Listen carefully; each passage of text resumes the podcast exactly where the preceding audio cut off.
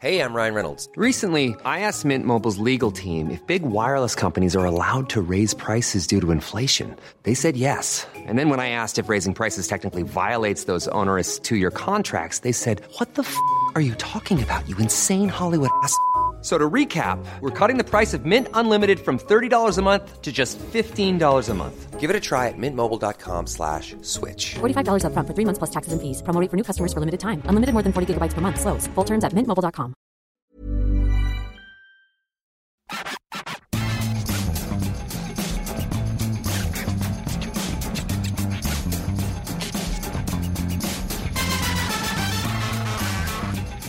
Salut à tous et bienvenue dans le FC Stream Team. Je suis Martin Mosnier, journaliste à Eurosport. Comment ça va, Maxime, qui aujourd'hui est dissipé? Non, je Si, suis. si, t'es dissipé, tu te marres déjà, l'émission n'a pas démarré. Euh, je me marre parce que ouais, ça fait deux semaines sur trois qu'on a une émission en public et aujourd'hui on a notre plus grosse assistance. C'est vrai. C'est vrai. Quatre personnes. Quatre personnes, Quatre enfants. quatre enfants, Quatre Ouais, adolescents. quatre adolescents. À cet âge-là, on n'aime pas qu'on parle d'enfants. Exactement. 14 Attention, ans. reste des mioches hein, quand je vois leur hein. Alors ouais, mais dans, dans les mioches, il y en a une qui t'a mis une, une petite raclée au tennis de table. Non, mais déjà, déjà, elle arrive avec sa raquette. Bon, moi, les conditions n'étaient pas idéales. Déjà, c'est du plein air. Moi, je suis plutôt un joueur de, de gymnase, tu me connais. Ouais, ouais. Hein, Moi, il me faut voilà, des conditions parfaites.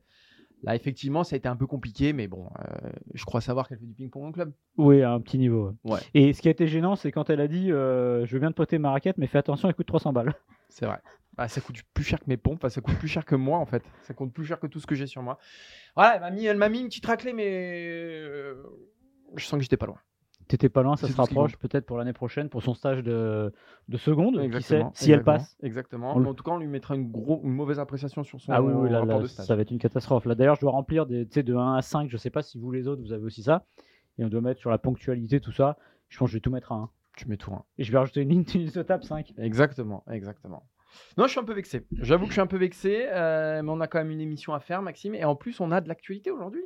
On a beaucoup, beaucoup, beaucoup d'actu. On rappelle juste que, évidemment, vous le savez, ce podcast est à retrouver bah, sur toutes les bonnes plateformes de podcast. Et vous pouvez retrouver les émissions et Maxime tout de noir habitué avec un petit col de chemise qui ressort. Alors, c'est gris. C'est gris, mais à l'antenne, ça rend noir.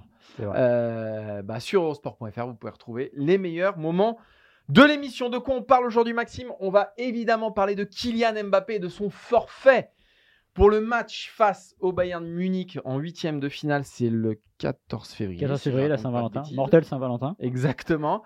Euh, il y a quelques minutes là, le Bayern Munich a annoncé le forfait de Sadio Mané et a aussi annoncé ses doutes quant au forfait de Kylian Mbappé par la voix de Julian Nagelsmann. Donc voilà, on parlera de, de Kylian Mbappé, bluff, pas bluff, Mané, euh, sans Mané, sans Mbappé, à quoi il faut s'attendre. Ce sera le premier sujet de cette émission.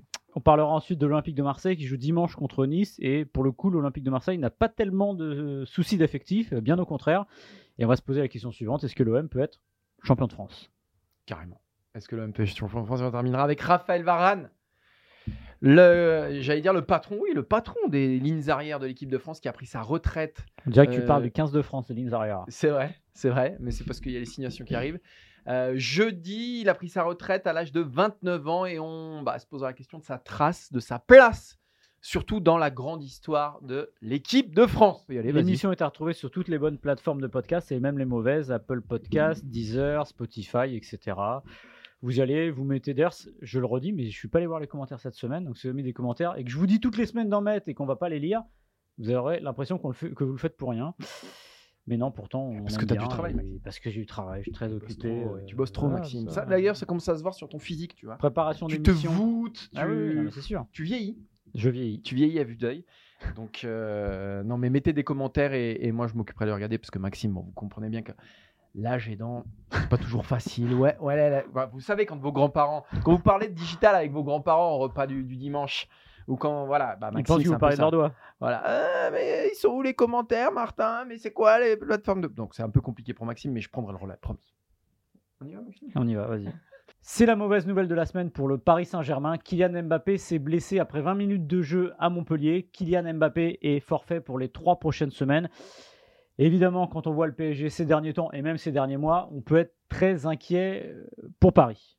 On peut être très très inquiet pour Paris parce que euh, sans Kylian Mbappé qui va jouer, a priori, ce sera Hugo Ekitike. Hugo Ekitike qui, je crois, a à peine 50 minutes de jeu en Ligue des Champions pour zéro but, qui n'est pas préparé pour euh, affronter euh, et pour jouer de tels matchs face au Bayern Munich. Il n'est pas, voilà, pas encore prêt, le Goïki euh, mais il y a eu un doute qui s'est immiscé ce vendredi, là, il y a juste avant qu'on démarre l'émission, puisque Julian Nagelsmann, entraîneur du Bayern Munich, était en conférence de presse et a dit donc sur la blessure de Kylian Mbappé, je le cite, je ne pense pas que Mbappé sera absent pour le match aller. Je suppose qu'il jouera comme prévu. La déclaration sur la page du club est trop vague. Alors qu'est-ce que dit la page du club?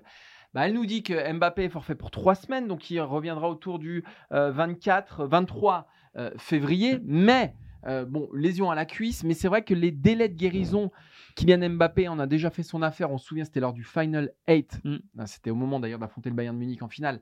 Il s'était fait charcler par Loïc Perrin en finale de la Coupe de France, mais il était revenu plus vite que prévu.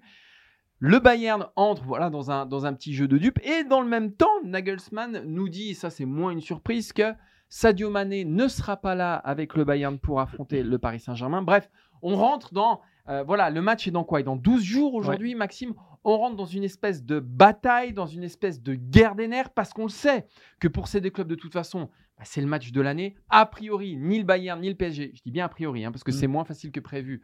Bah, a priori, ces clubs-là ne sont pas attaqués sur leur, euh, bah, dans leur, euh, à l'intérieur de leurs frontières.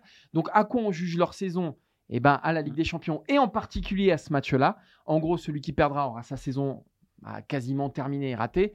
Celui qui gagnera pourra encore y croire. Mais Maxime, on sent qu'il y a une tension assez folle alors autour du PSG, mais aussi autour du Bayern Munich, qui, comme Paris d'ailleurs, a du mal avec ses résultats en Bundesliga. Il paraît que Galtier a dit que Nagelsmann bluffait pour Monet. Non, je rigole. Non, mais en fait, non, mais je trouve. Alors, je suis très étonné par cette sortie euh, de Nagelsmann. Mais ça participe pas, non, un rapport de force. Ouais, mais le PSG a, alors, a des défauts, euh, mais en l'occurrence, le bluff ou jouer là-dessus, je vois pas trop l'intérêt. Alors on pourrait dire oui, euh, on cache nos forces, mais bon, de toute façon, s'il est persuadé que Mbappé va jouer, ça change rien pour lui, c'est qu'il l'aura face à lui. Moi, je suis pas persuadé qu'il bluffe aujourd'hui parce que, encore une fois, euh, faut se rappeler que Mbappé a repris la n'a jamais vraiment stoppé la compétition puisque après la finale de la Coupe du Monde, qui était le dimanche soir, il est revenu le mercredi matin, il a joué deux matchs, puis il est parti à New York. Et puis c'est presque après qu'il y a eu un surmenage pour moi parce que je le disais ici la semaine dernière, Pays de Cassel, c'était vraiment pas la peine hormis pour mettre un quintuplé et faire plaisir aux stats. Euh, et évidemment, ce match en Arabie Saoudite, ça, paradoxalement, pour le PSG, c'était plus important. Mais c'est un souci, apparemment. Ce que disaient euh, les journalistes de l'équipe ce matin, c'est qu'en interne, ça pose question quand même. Et c'est logique. Euh, oui, c'est sûr qu'il y a un PSG sans et avec Mbappé. regardez le match de Reims dimanche. Le PSG se fait bouffer par Reims, mais la seule petite chance qu'avait ce PSG, le seule inquiétude qu'il faisait planer finalement sur euh, Reims, c'était la profondeur avec Mbappé. C'est-à-dire que a un ballon qui passait le premier et le deuxième rideau, il y avait danger. Là, il n'y a plus de Mbappé et ça change beaucoup de choses puisque euh, Ekitike ne va pas jouer dans les espaces, Neymar ne va pas jouer dans les espaces et Messi ne va pas jouer dans les espaces, du moins dans la profondeur. Donc c'est sûr que c'est pas la même chose. Sera-t-il capable de jouer? Honnêtement, je ne suis pas médecin, pas plus qu'un Nagelsmann. Alors Nagelsmann, on lui a sûrement dit au club, ce genre de blessure, ça peut soigner vite. Oui, mais il y a un risque de rechute et pour le coup, là, ce serait un vrai drame que euh, Mbappé prenne le risque. Donc, euh, je, moi personnellement, je pense pas que c'est du bluff. Je pense qu'ils l'ont dit ces trois semaines. Si ça va plus vite parce qu'Mbappé a une bonne composition, tant mieux. Mais je pense pas vraiment que le PSG joue, avec ça et surtout que c'est pas tellement dans, dans l'habitude du club. Ce qui est sûr, c'est que face au Bayern, il faudra, je pense, bah, le Paris ne s'en sortira pas sans un immense Lionel Messi. Parce qu'il y a des doutes autour de, l'état de santé de Neymar et de sa cheville. On sait qu'il a passé des mmh. examens encore hein, cette semaine euh, à l'hôpital américain de, Neuilly. On a vu que Messi très très bon euh, face à Montpellier mercredi. Messi qui a, avec Fabien Ruiz d'ailleurs, qui a sorti euh, le PSG d'un sacré traquenard. Mais aujourd'hui, le problème du Paris Saint-Germain, c'est que bah, voilà, il y a assez peu de solutions. Alors Maxime, ça le fait beaucoup rigoler. mais quand tu passes de Mbappé à Ekitike, bah, il y a un gap monstrueux. On a déjà parlé ici du fait d'être bah, de l'impossibilité pour les remplaçants euh, bah, mm. d'avoir une grande carrière au Paris Saint-Germain ou d'avoir du moins une influence sur les résultats du club, parce que l'ADN de ce club-là, bah, c'est le club des stars, c'est le club des titulaires. Et donc, mécaniquement, Dès que tu enlèves un titulaire, en l'occurrence Kylian Mbappé, c'est pas tout le château de cartes qui s'écroule, mais enfin le château de cartes il tient aujourd'hui sur les petites épaules de Lionel Messi, qui, je le rappelle, comme Kylian Mbappé, a subi une cadence infernale. Il a joué encore plus de minutes que Kylian Mbappé durant la Coupe du Monde. Il a eu certes un délai beaucoup plus long de repos entre euh, sa finale de Coupe du Monde et la reprise. Mais malgré tout, euh, Messi lui aussi est, est- est exposé à des cadences infernales et on n'est pas à l'abri, bah, soit alors d'une blessure, on lui souhaite pas, mais soit d'un immense coup de pompe. Parce que oui, il a fait un bon match contre Montpellier, mais jusqu'ici, c'était pas folichon non plus. T'imagines le PSG Bayern sans les trois de devant? Ah ouais, avec Itiki, Non, mais- Ikitiki et Solaire. euh, ouais, non, mais serait au-delà de ça, non, mais c'est pas. Quand tu dis ça me fait rire, c'est pas ça. Mais à un moment, en fait, à- on va toucher au sujet de la semaine dernière c'est à qui la faute? C'est-à-dire que si tu as des remplaçants qui sont moins euh, intégrés, moins convaincus de leur place et que ça marche moins bien avec eux, c'est parce que tu ne les as pas concernés suffisamment quand tu pouvais le faire. Et le faire, c'est toute l'année en championnat. C'est parfois faire sortir certains, joueurs au bout de 70 minutes et non pas attendre la 93e minute pour pas vexer les égaux de- des uns et des autres. Et en fait, tu récoltes un peu ce que tu sèmes. Et euh, c'est aussi ça. Après, la différence entre les, les titulaires, les remplaçants.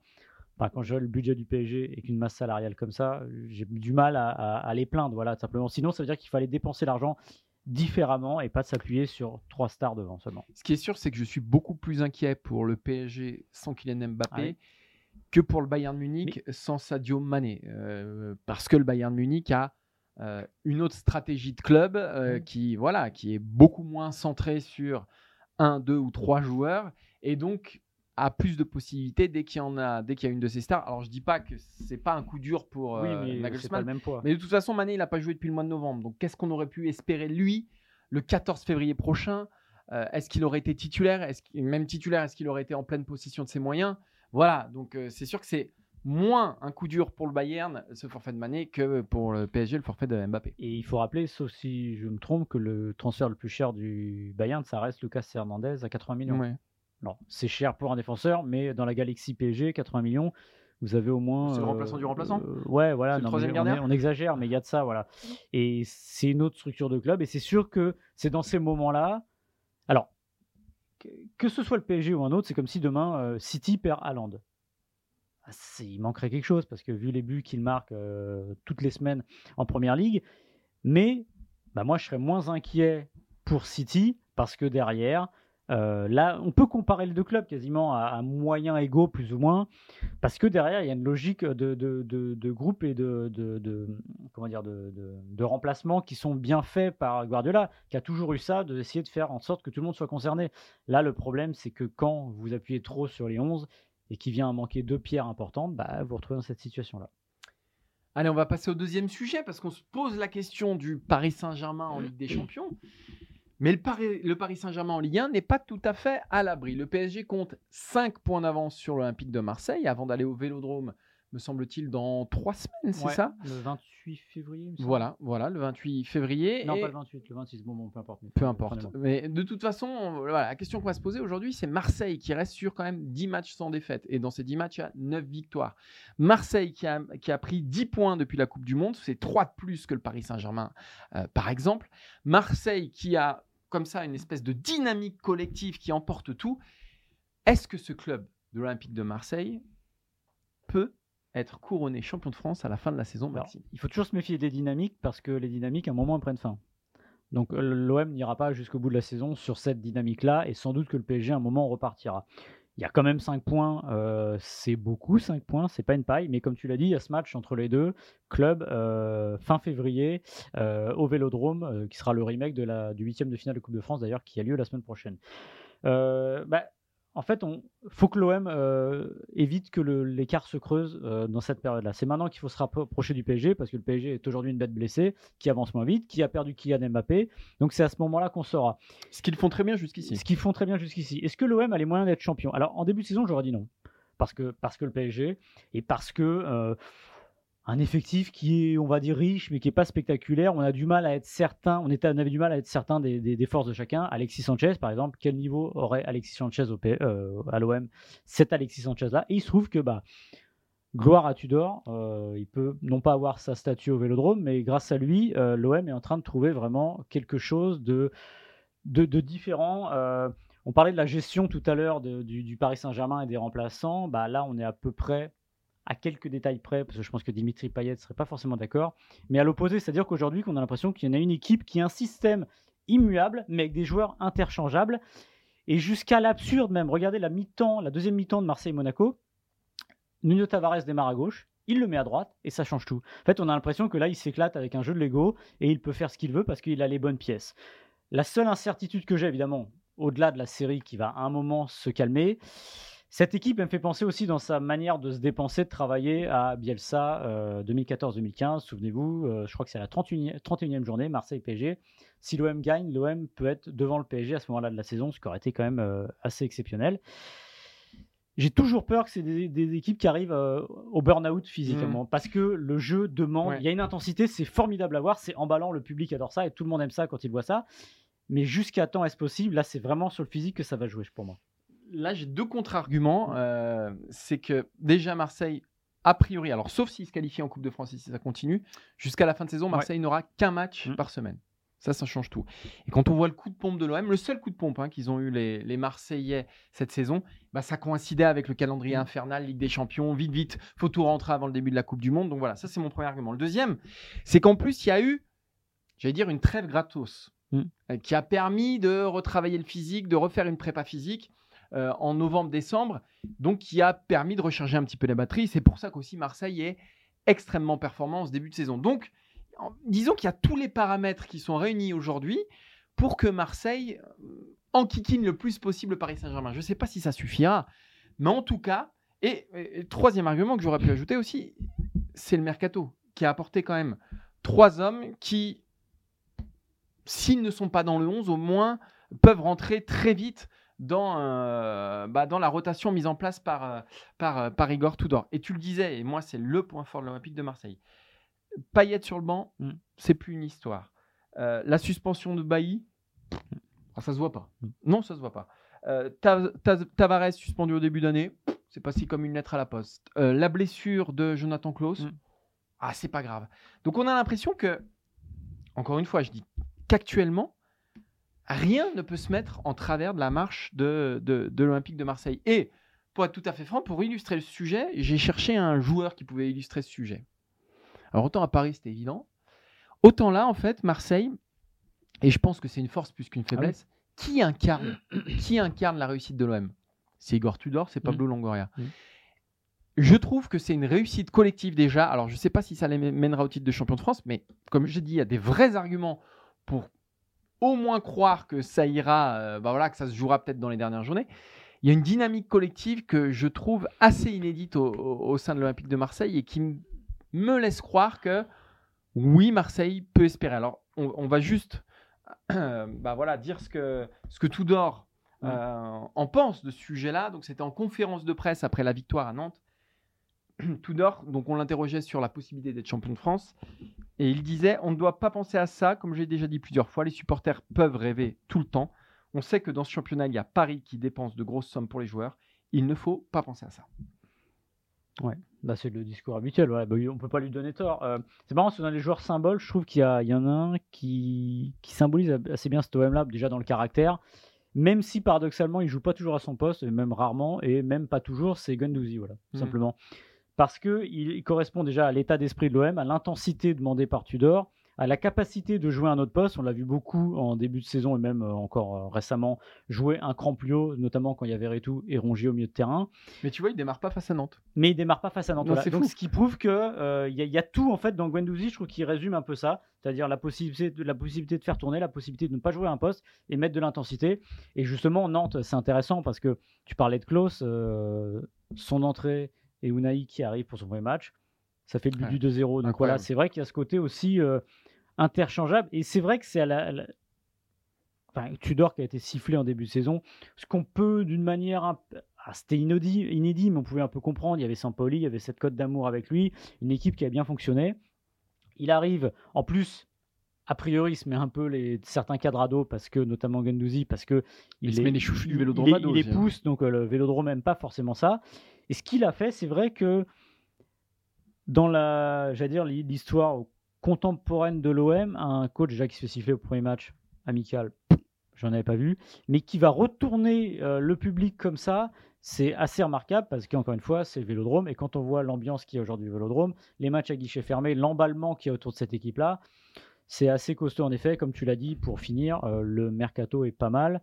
Euh, si jamais et par chance l'OM en plus a trouvé un buteur en la personne de Vitinha, c'est sûr que l'OM aura euh, des arguments pour, euh, sinon aller au bout, au moins titiller le PSG pendant très longtemps. Et en tout cas, il y a, bah, il y a, euh, Marseille euh, PSG en Coupe de France la semaine prochaine. Alors, Marseille n'est pas favori, mais je pense que ça faisait très très très très très très longtemps que les deux clubs n'avaient pas été aussi proches. Alors là, je parle pas que des effectifs, que des effectifs Non, je parle oui, des de- dynamiques, je parle de la confiance, je parle voilà du moment. En plus, Mbappé est blessé.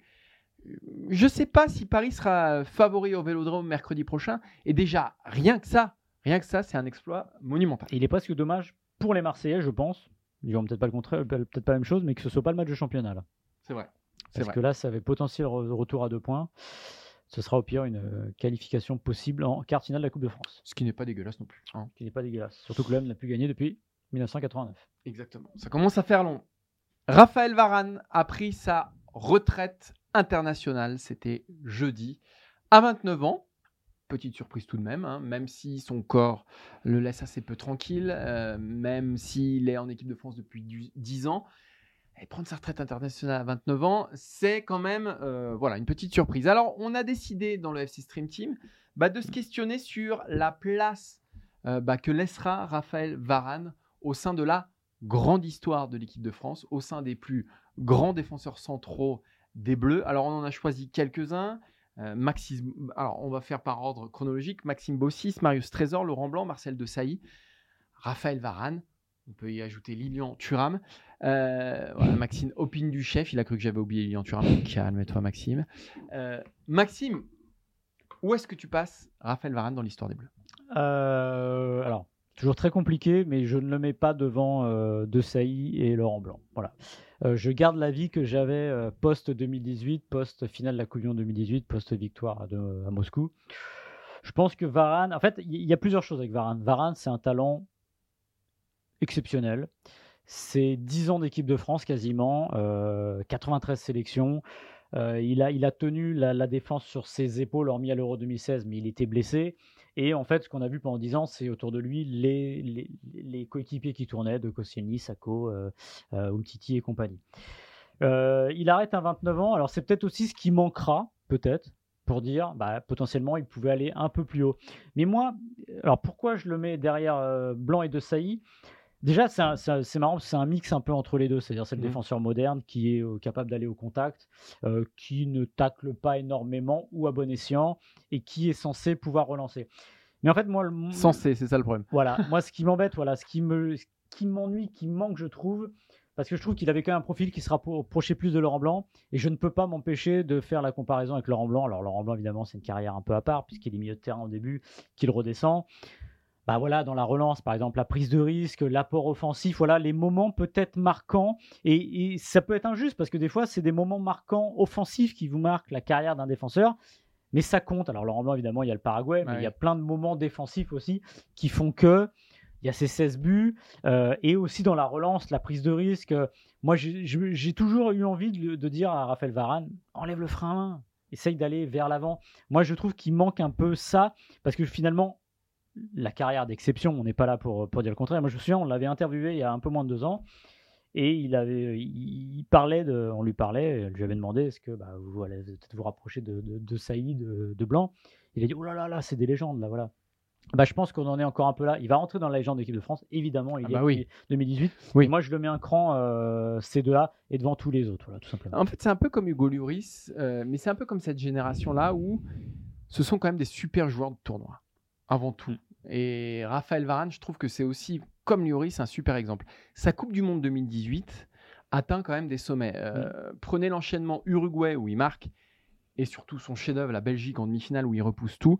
Voilà, moi, c'est ça que j'ai envie de retenir comme image, c'est quand il rentre en feu, euh, Raphaël Varane, il repousse tout. C'est vraiment, c'était euh, démentiel. Euh, moi, je le mettrais peut-être entre De Sailly et, et Laurent Blanc, mais alors moi, je mets De Sailly tout au-dessus, intouchable. Parce qu'il dégageait une puissance, parce que voilà, Marcel De Sailly, euh, mais je le mettrais derrière aussi, quand même, si on tient en compte de la carrière en club et des quatre Ligues des Champions de Raphaël Varane. ça compte un petit peu face au, parcours de Laurent Blanc. Alors, vous me parlerez de Manchester et de Barcelone, je vous parlerai de Nîmes, Saint-Etienne et Auxerre. Euh, Maxime, je te vois faire ta petite moue. Je te regarde pas, mais je sais que tu fais ta petite moue. Euh, je sais que c'est une autre époque, mais malgré tout, voilà. Et puis pendant 10 ans, 10 ans, il a été le patron absolu derrière, quoi. C'est-à-dire, il s'est déjà imposé comme une évidence. Alors, il y a ce petit duel avec Hummels à la Coupe du Monde Ouais, 2014. mais alors, ouais. Voilà, mais c'est voilà. Ah, on perd des duels dans des matchs. Voilà, exactement. Mais pendant 10 ans, c'est quand même lui qui a tenu cette défense de l'équipe de France, euh, sans discontinuer. Euh, alors oui, et parfois son corps l'a un peu lâché, le Euro 2016, etc. Mais malgré tout, je trouve que cette constance euh, et le fait aussi que à côté de lui, les autres semblaient meilleurs. Ça aussi, ça me semble, ça me semble important. Font que voilà, je, le mets, je le mets un petit peu au-dessus de Laurent Blanc. euh, parce qu'aussi, il n'avait pas un binôme. Alors, à un moment, on a cru que c'était euh, Sacco, à un moment, on a cru que c'était Koscielny. Voilà, il n'a pas trouvé euh, son binôme. Et, je trouve que euh, voilà, pour ça, il a un mérite, euh, un mérite exceptionnel. Non, mais c'est sûr que la différence de De Sailly et peut-être Blanc, c'est le côté, voilà, il a été, je ne vais pas dire tout seul parce qu'il a des coéquipiers d'exception, mais alors Blanc n'a pas connu que De Sailly, évidemment, et De Sailly à la fin n'a pas connu que Blanc, mais quand même, c'est vraiment, euh, ça va quasiment dans la même phrase. Si vous dites Blanc, vous attendez d'entendre De Sailly et vice versa.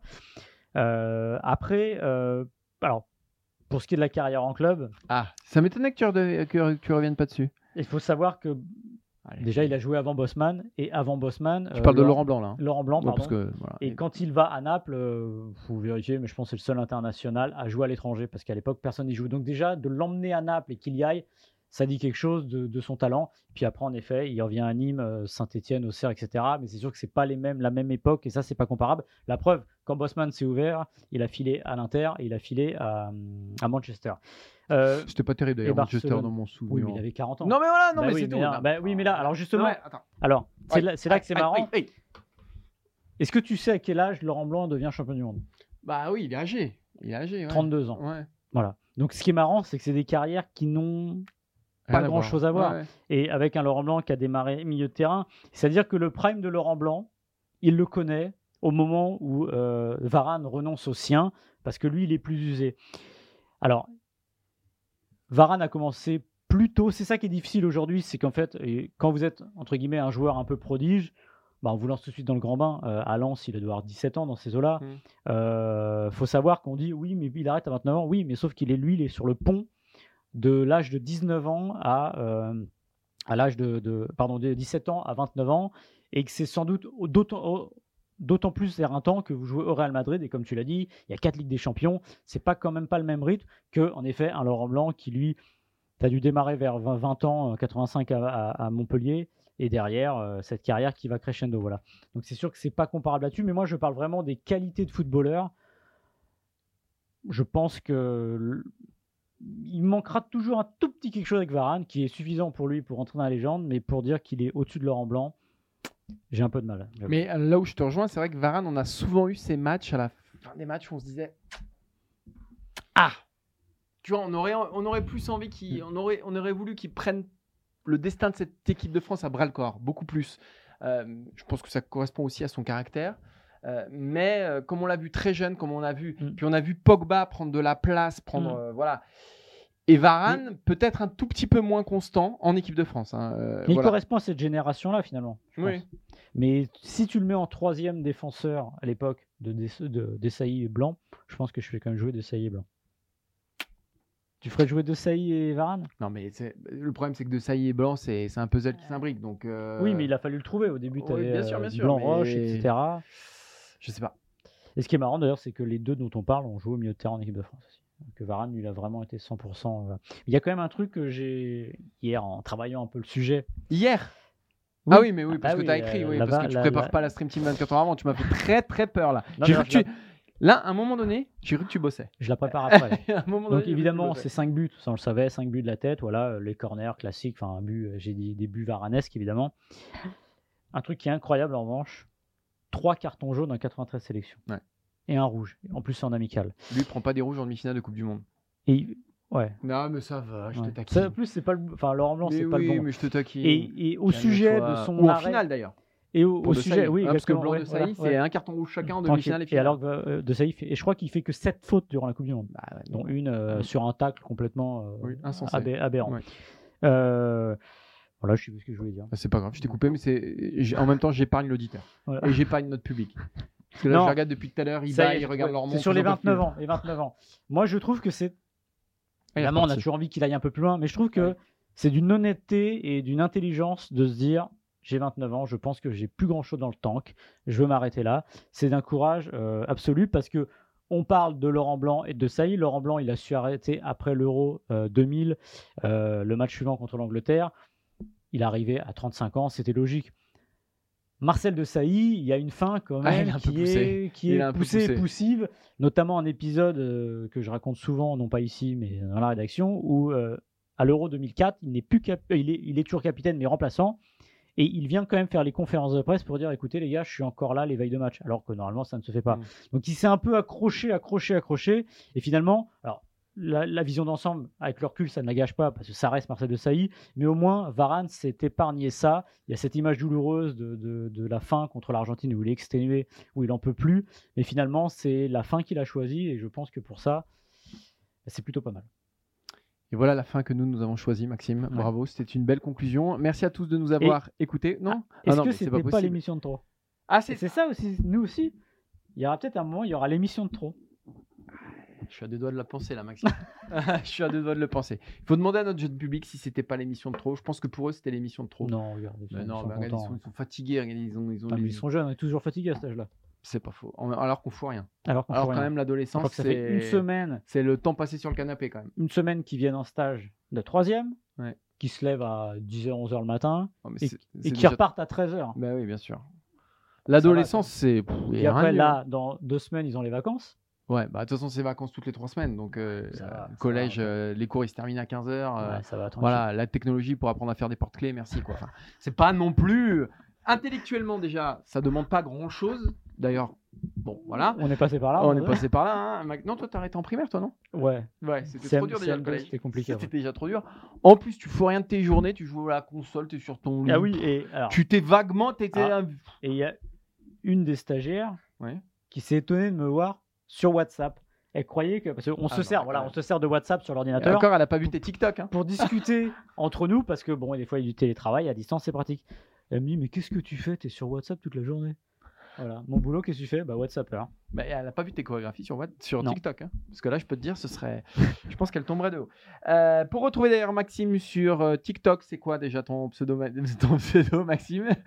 Pas de pseudo. Non, on va pas donner ton pseudo. Euh, Alors là, si tu trouves une, une chorégraphie, même si tu me trouves et que tu trouves une chorégraphie de moi, d'ailleurs du deepfake, ou, euh, du Ok. deepfake, pardon. En tout cas, ça me ferait bien marrer. Ça me ferait bien marrer. Merci Adrien à la réalisation. Merci Quentin au visuel. Merci à nos quatre stagiaires troisième qui ont mis quand même une ambiance de folie. Ah ouais, là ils sont, Là, on ils sont chauds. là, on était quelque part entre la Bobonera et le Vélodrome. Euh, on se donne rendez-vous. Et au milieu de l'Atlantique alors. Oui, exactement. ouais. Bien sous les profondeurs. On se donne rendez-vous euh, la semaine prochaine pour un nouveau numéro du FC Stream Team. Ciao, ciao. Salut